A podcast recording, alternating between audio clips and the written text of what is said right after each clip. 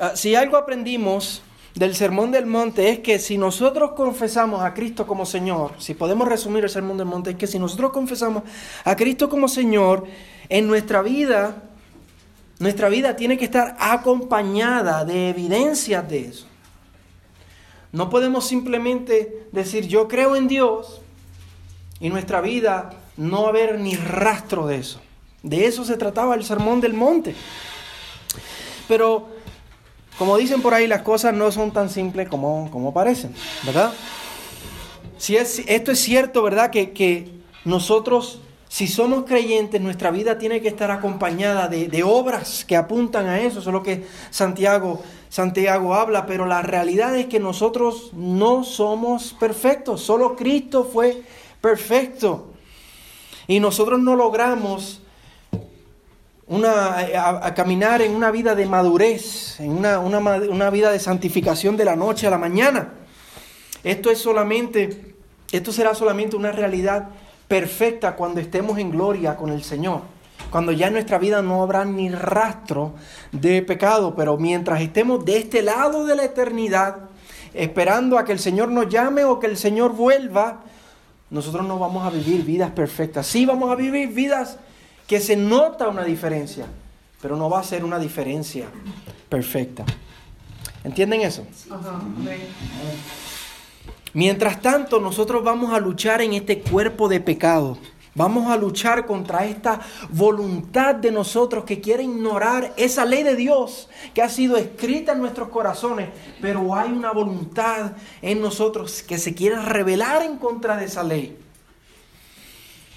que quiere ignorar que hay un rey que se ha sentado en el trono de nuestro corazón.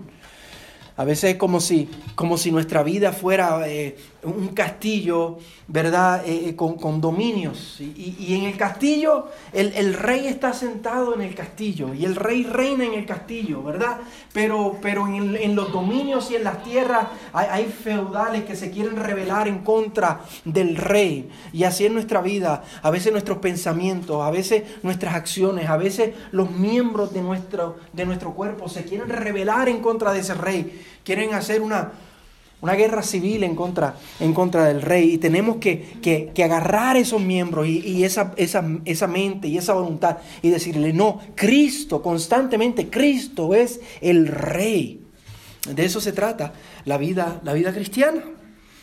Y, y podríamos decir que de eso principalmente se tratan las cartas del Nuevo Testamento. Hablando de esa lucha y de esa realidad de que sí, el Señor es eh, el rey, sí, el Señor ha dado su vida por nosotros y por eso tenemos que vivir para su gloria. Pero en el día a día tenemos una lucha. Por ejemplo, Romanos, de los del libro de Romanos, capítulo 1 al 11, se trata de lo que Cristo hizo por nosotros. Pura doctrina y enseñanza.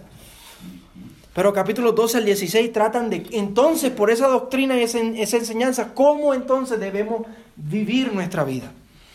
El libro de Gálatas, en el mismo medio hay un verso hermoso que, dice, con Cristo he sido juntamente crucificado y ya no, yo, ya no soy yo el que vive, sino que vivo, Cristo vive en mí.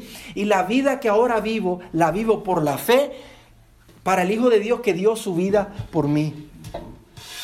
De eso trata el libro de Gálatas. Efesios se puede resumir con lo que dice el capítulo 4, verso 1. Vivan vidas dignas del Evangelio, llamándolos a que respondan a ese evangelio, a que vivan vidas que correspondan a ese evangelio. Colosenses es literalmente una copia de Efesios. Primera y segunda de Tesalonicenses. Pablo es de las pocas iglesias que Pablo lo, elogia por la manera en que viven, aunque tienen algunas doctrinas que tiene que arreglar. Pero los llama y les dice, les dice, sigan viviendo de esa manera como están viviendo, correspondiendo a lo que Cristo hizo por ustedes con su, con su mente, con sus acciones. Eh, Santiago, el que se dice ser amigo de Dios no puede ser amigo del mundo. Primera de Pedro es un llamado, y segunda también, a vivir vidas que las verdades del Evangelio se puedan ver en todas las esferas, hasta en cómo eh, obedecemos eh, las leyes del país donde estamos. Las cartas de, de Juan, que el que dice ser de la luz no puede vivir conforme a las tinieblas. Apocalipsis, a las iglesias en la introducción del libro, le llama a vivir de todo corazón para el rey que se dio por ellos. Todo el Nuevo Testamento se trata de esta, de esta realidad, de esta lucha que si realmente somos creyentes va a haber en nosotros. De esta realidad imperfecta que nosotros vivimos.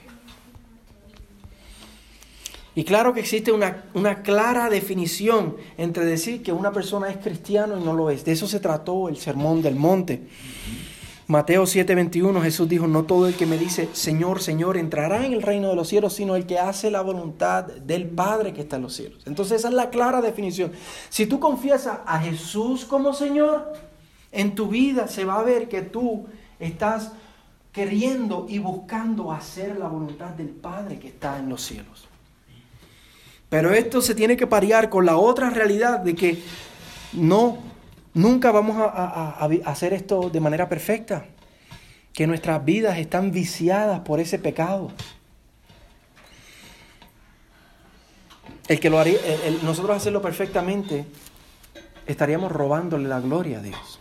Porque estaríamos diciendo, no, pues ya yo no necesito de Cristo, ya yo no necesito de la salvación, porque ya yo ve, ya yo llegué a ese nivel que, que ya yo no le fallo a Dios, estaríamos robándole la gloria a Dios.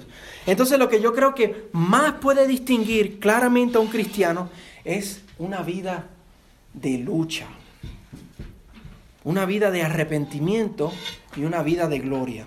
Y eso lo vamos a repetir varias veces. Una vida de lucha contra el pecado. Hambre y sed de justicia, como vimos en las bienaventuranzas.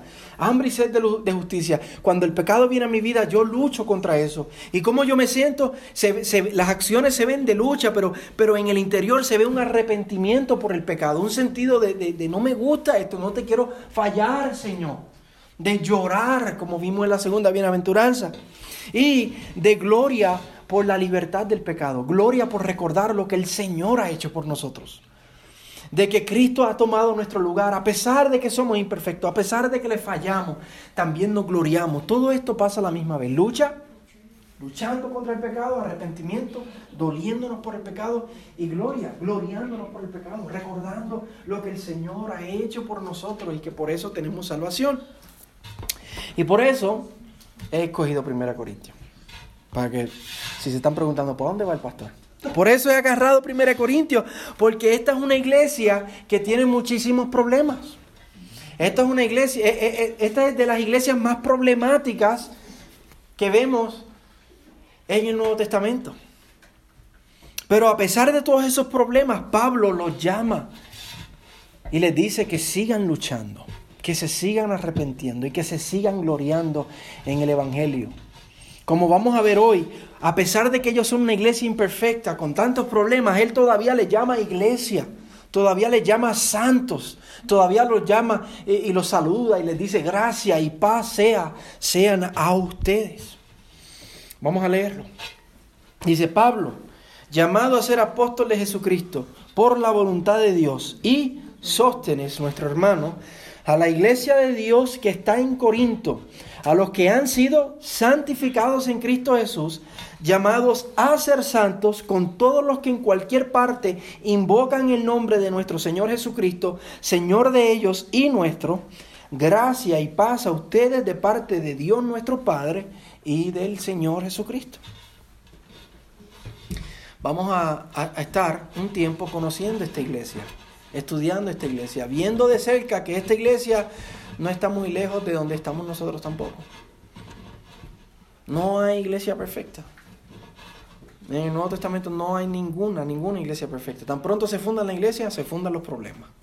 Y nosotros vamos a estar viendo a través de esta iglesia para vernos nosotros como una iglesia también, como un espejo.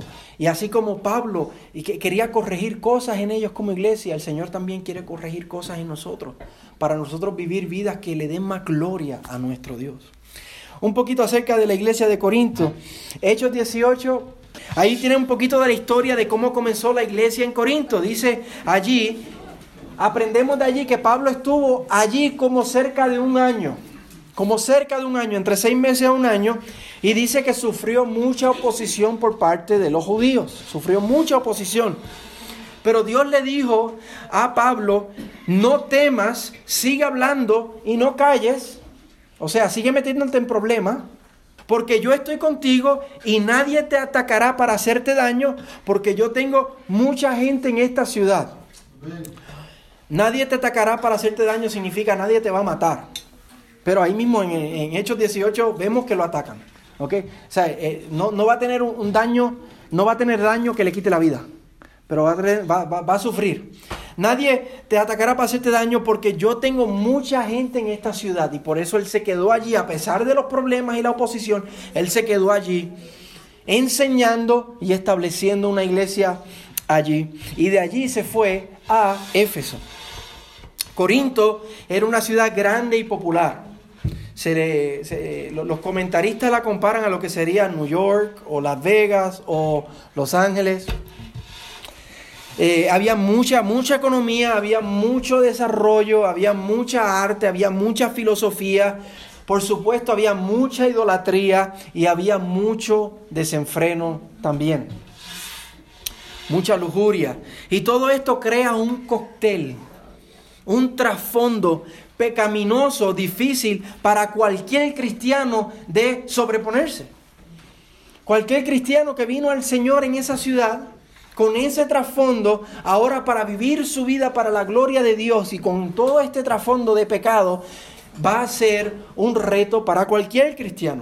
Y esto es importante considerarlo porque recuerden que Pablo estuvo allí solo cerca de un año y les predicó y les enseñó. Y sabemos que por el libro de los Hechos la costumbre de Pablo era predicar y enseñar todos los días y todas las noches. Pero cuánto, cuando todo, cuando tú tienes un pasado así de, difícil y de, pecaminoso, tú como quiera vas a seguir, a pesar de todo lo que sabes acerca del Señor y todo lo que se te ha enseñado, vas a tener luchas por todo ese pasado que has, que has tenido, por todo ese, ese trasfondo. Y nosotros es igual. Nosotros también luchamos con nuestro pasado. Nosotros también luchamos con nuestro trasfondo, con lo que aprendimos, con lo que hicimos, con lo que se nos hizo. Todo eso está ahí atrás en nuestra memoria. Todo eso está ahí atrás en lo que nosotros vivimos y tenemos que luchar contra eso. Y a veces tenemos que luchar con esos dolores, con esas memorias, con esas malas costumbres, hasta el día en que nos morimos. Pero otra vez, lo importante es luchar. Lo importante es tener una, una actitud de arrepentimiento, de contrición, porque Señor, te he fallado. Y importante también, gloriarnos siempre en el Evangelio, recordando lo que Cristo hizo por nosotros, a pesar de, de cualquier pasado que podamos tener. Y noten que Pablo abre en el verso 1 diciendo que Él les escribe como apóstol, que Él les escribe como apóstol. Algunos han dicho que lo está diciendo eh, para, para establecer su autoridad. Pero él no lo dice de esta manera, él no lo dice de manera orgullosa, simplemente está diciendo cuál es su llamado, que el Señor lo ha llamado a él para tener esta función. Y sabemos que su actitud no es una de creerse mejor que otros, porque a los mismos Corintios en el, capítulo 15 le dice, porque yo soy el más insignificante de los apóstoles, que no soy digno de ser, de ser llamado apóstol porque yo mismo perseguía la iglesia de Dios. Él no, él, no tiene un sentido de orgullo por esto, pero sí él tiene un sentido de cuál es su llamado que el Señor le ha dado. Pero él es un apóstol. Y como veremos más adelante, él tiene que reiterar que él es apóstol porque ellos están dudando de su autoridad.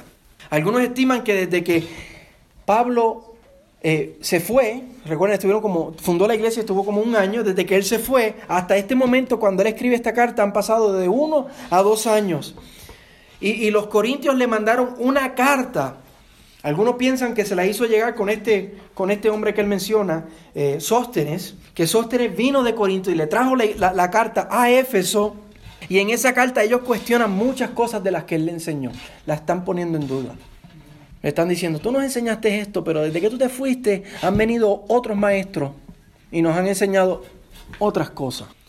Eh, personas que vinieron con un poquito más de carisma, con, que, eran un poquito más motivadores, con, con, personas que parecían ser de más autoridad y más líderes que Pablo mismo. Entonces él le tiene que recordar, excuse me, el apóstol soy yo. Yo soy el apóstol. Y nosotros como hemos enseñado varias veces, el rol de apóstol es bien importante en la Biblia, porque son las personas que el Señor designó y envió para que llevaran esa palabra de Dios, para que establecieran ese fundamento como habla el libro de Efesios. Y Pablo dice, yo tengo esa autoridad. Lo que le están enseñando a ustedes no han sido enviados por el Señor Jesucristo. Pero yo sí. Entonces tienen que escuchar lo que yo les digo. En el, capítulo 14, Él les dice, si alguien piensa que es espiritual, porque es que en la carta eso es lo que ellos decían. Ah, ahora nosotros somos espirituales. Tú nos enseñaste lo básico, pero ya nosotros estamos a otro nivel, Pablo.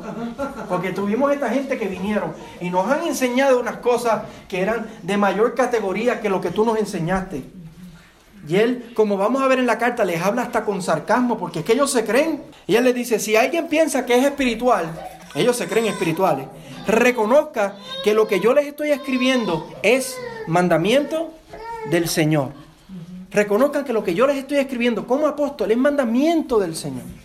Y por tanto tienen que obedecerlo.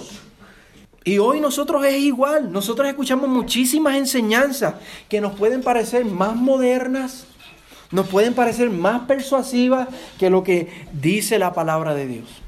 Y hasta nos pueden hacer dudar de la autoridad de la palabra de Dios. Muchas enseñanzas. Lo hemos mencionado. Eh, eh, tú entra, uno entra al YouTube y ahí hay cuanto maestro y enseñanza y cosas hay. En el Facebook, no importa la red social, hay muchísimas cosas que uno escucha. Pero uno tiene que filtrar todo. Que si eso que yo estoy escuchando está honrando estas palabras. Estas son las palabras inspiradas por Dios. Esta es la palabra inerrante, que no contiene error de Dios. Esta es la palabra infalible, que yo le puedo confiar mi vida.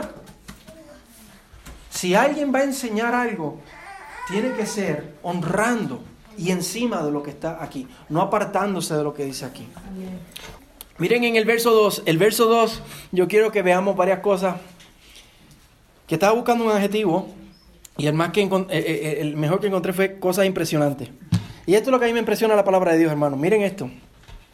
Cuando yo empiezo a leer esto eh, el martes, que ya me decidí con Corintios y, leo los primeros tres versos, yo dije, ¿qué vamos a predicar de ahí? Si eso es un saludo.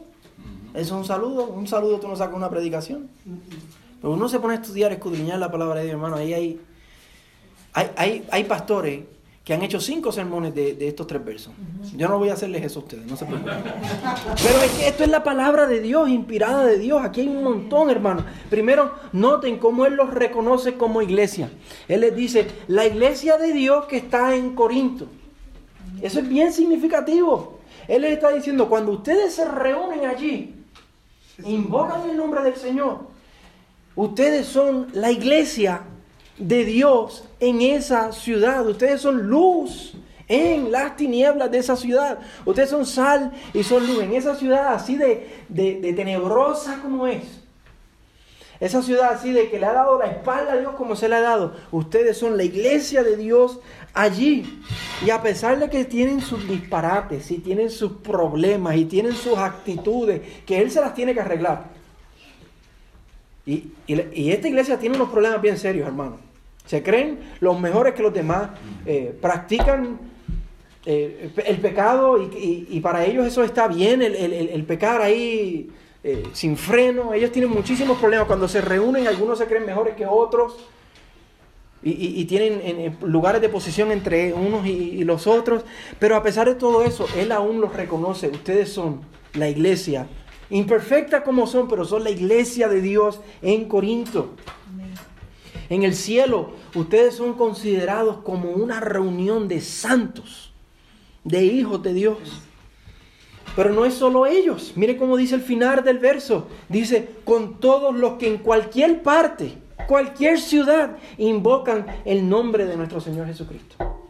No es que ustedes solamente son la iglesia, sino son los que, eh, los que en cualquier parte, en cualquier ciudad, no importa el momento en la historia, porque estamos o sea, han pasado casi dos mil años de ese momento a este. Y todavía hay iglesias que se reúnen en diferentes ciudades en el mundo e invocan el nombre del Señor Jesucristo. Pablo les recuerda que ellos no son los únicos que son iglesia. Que hay muchos más alrededor del mundo que han invocado ese nombre del Señor y han sido salvos. Y por eso ahora se han unido a la gran iglesia. Hay iglesias locales, pero solamente hay una iglesia. Una iglesia espiritual. Una iglesia, hay muchísimas iglesias físicas, pero todas son parte de esta gran asamblea de santos en el cielo que hemos sido bañados en la sangre del Señor Jesucristo. Y esto es importante para ellos porque como vamos a ver, ellos se creían superiores a los demás. Y Pablo les está diciendo que ellos no son más que nadie. Ustedes no son más que la iglesia de Éfeso, ni la iglesia de Colosa, ni la iglesia de Galacia. No, no, no. Ustedes son la iglesia de Dios con cualquier iglesia que se reúne en cualquier lugar del mundo. Ahora noten el, el verso del centro. Seguimos viendo cosas maravillosas aquí. Él dice la iglesia de Dios que está en Corintio, a los que han sido santificados en Cristo Jesús, llamados a ser santos. Primero les dice a los que han sido santificados en Cristo Jesús. Y les está hablando que, Él les está hablando de algo que los teólogos han llamado santificación eh, posicional. Santificación posicional. Y esto es algo que mucha gente ignora y muchos cristianos hasta desconocen. Y pero esto es bien importante, hermano. Será una palabra fancy, será una palabra de teología o de doctrina, pero usted tiene que conocer acerca de la santificación posicional.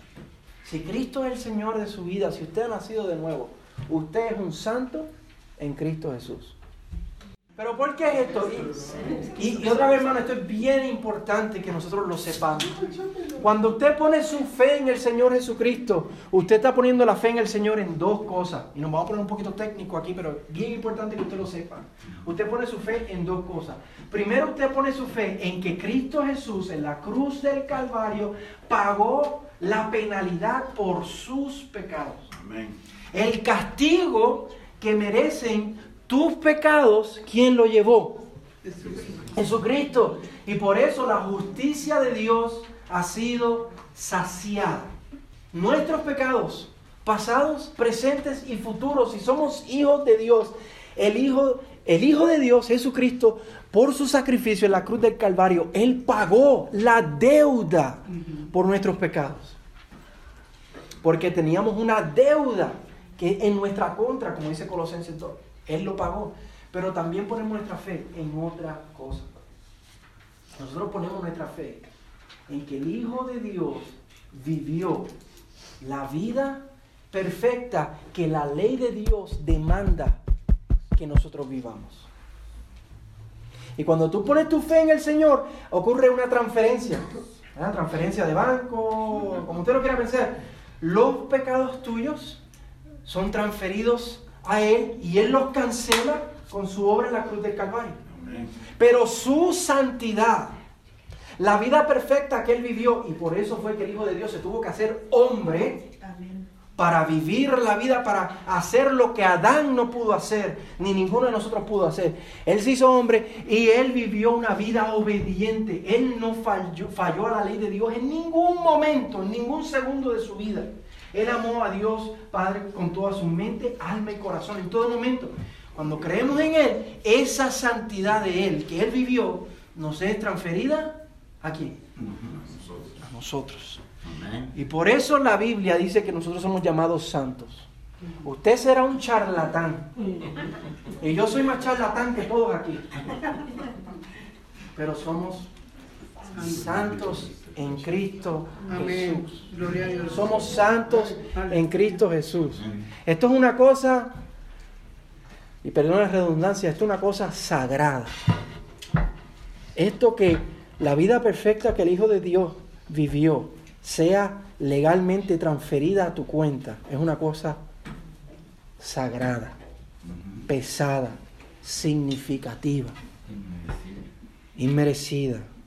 Y por eso nosotros vivimos nuestras vidas con mucho temor y temblor y cuidado, porque estamos corriendo con la cuenta de otro, con el crédito de otro, con el nombre de otro. Por eso es que somos santos, hermano. Por eso es que cuando tú vayas al cielo, a ti se te va a dar entrada.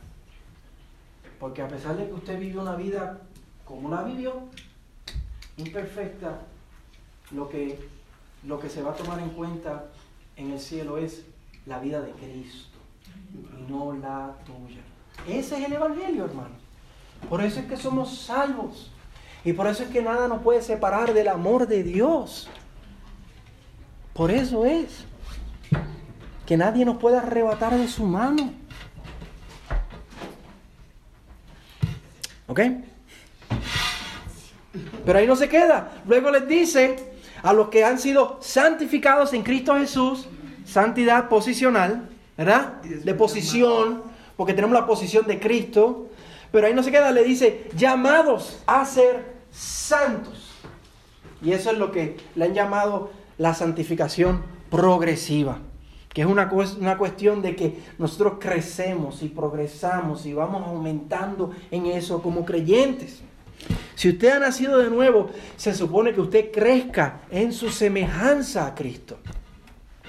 Y si no, si, si usted dice que es creyente, como vimos en el Sermón del Monte, y en su vida no hay ni paja de lucha, de arrepentimiento y de gloria en el Evangelio de Jesucristo, usted puede dudar de su salvación y decir, ¿realmente habré yo puesto mi fe en el Señor? ¿Habré puesto realmente mi fe en el Señor? Y de eso se trató el sermón del monte. Que nos demos cuenta, que, que, que, nos miremos en el espejo de la palabra de Dios a ver si realmente hemos sido salvos.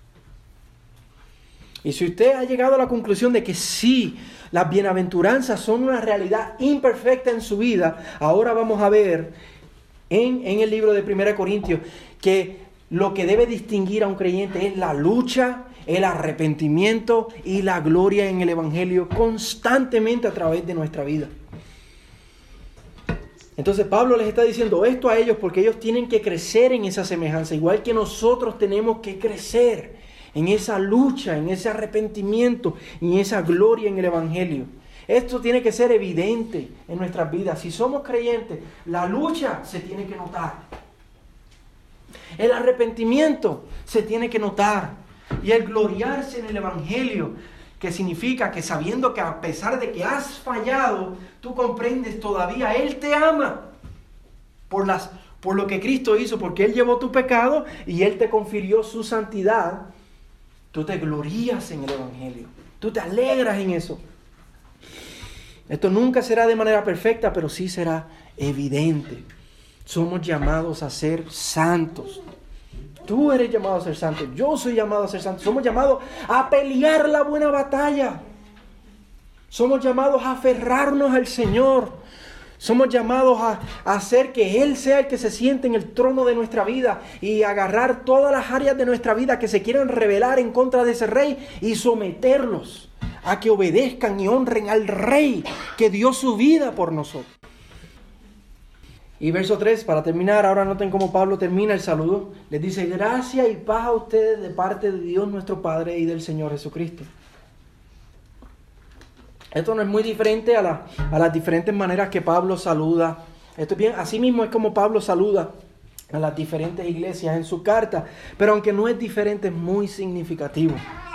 Porque les está recordando de entrada el Evangelio para que se gloríen en eso. Les está recordando una verdad gloriosa, increíble, una realidad que afecta cada día y cada área de nuestras vidas.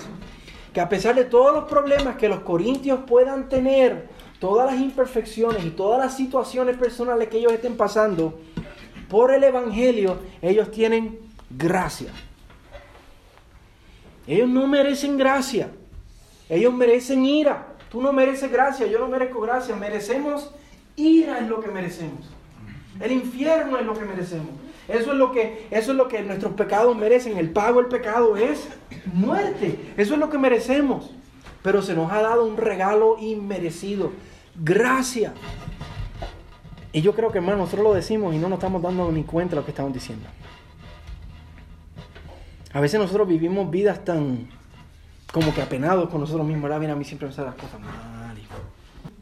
Pero si nos diéramos cuenta, hermano, de lo que significa que Dios nos ha dado gracia, nos ha, nos ha, considerado y, nos ha dado de su gracia, hermano, cuando merecíamos ira. Y después le dice, y que tienen paz. Paz en medio de cualquier situación difícil que ellos puedan estar viviendo. Paz en medio de cualquier problema. Ellos tienen paz. Por eso cantamos hoy, estoy bien con mi Dios. Y vamos a terminar cantándola otra vez. Tenemos paz. Como, como creyentes tenemos que tener estas dos cosas bien presentes. Tenemos que saber que qué es lo que merecíamos y qué es lo que se nos ha dado a cambio. Tenemos que, como dice el libro de Eclesiastés, tenemos que mirar por encima del sol.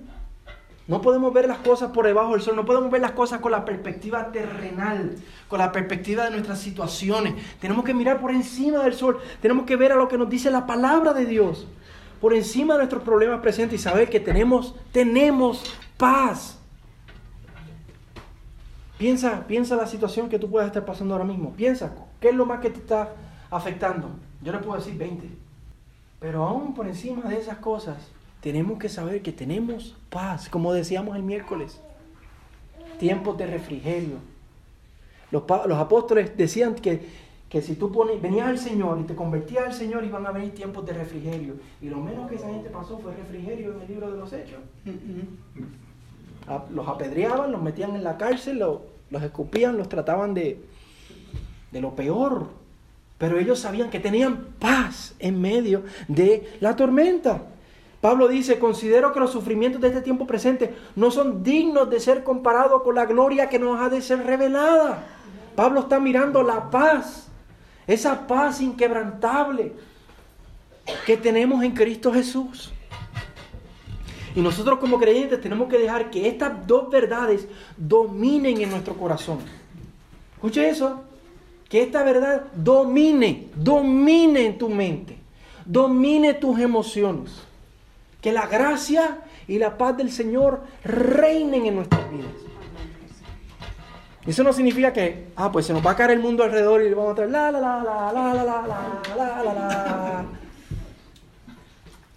pero significa que se nos puede caer el mundo alrededor, pero sabemos que tenemos paz. Que sabemos que nuestro Dios es soberano, que tiene control sobre todo. Y que está usando cada circunstancia para su gloria. Y que pronto volverá por nosotros y nos llevará a la eternidad. Y nada me puede separar de eso. Y eso, eso hermano, nos va a ayudar a seguir luchando contra el pecado. Eso nos va a seguir, ayudar a seguir arrepintiéndonos cuando el pecado, cuando cuando le fallemos al Señor y eso nos va a ayudar a seguir gloriándonos en el Evangelio del Señor. Así que ya para terminar, solo quiero animarnos a, que, que esperemos de parte del Señor que Él nos siga hablando a través de esta carta, que abramos nuestro corazón, nuestra mente, que nos preparemos a recibir cantazos, porque nos el Señor nos va a confrontar. Tenemos que recibir estas palabras Ah, de autoridad de parte del Señor, de parte del apóstol Pablo. Segundo, para comprometernos al llamado al Señor, a seguir santificándonos más, seguir creciendo en esa santidad.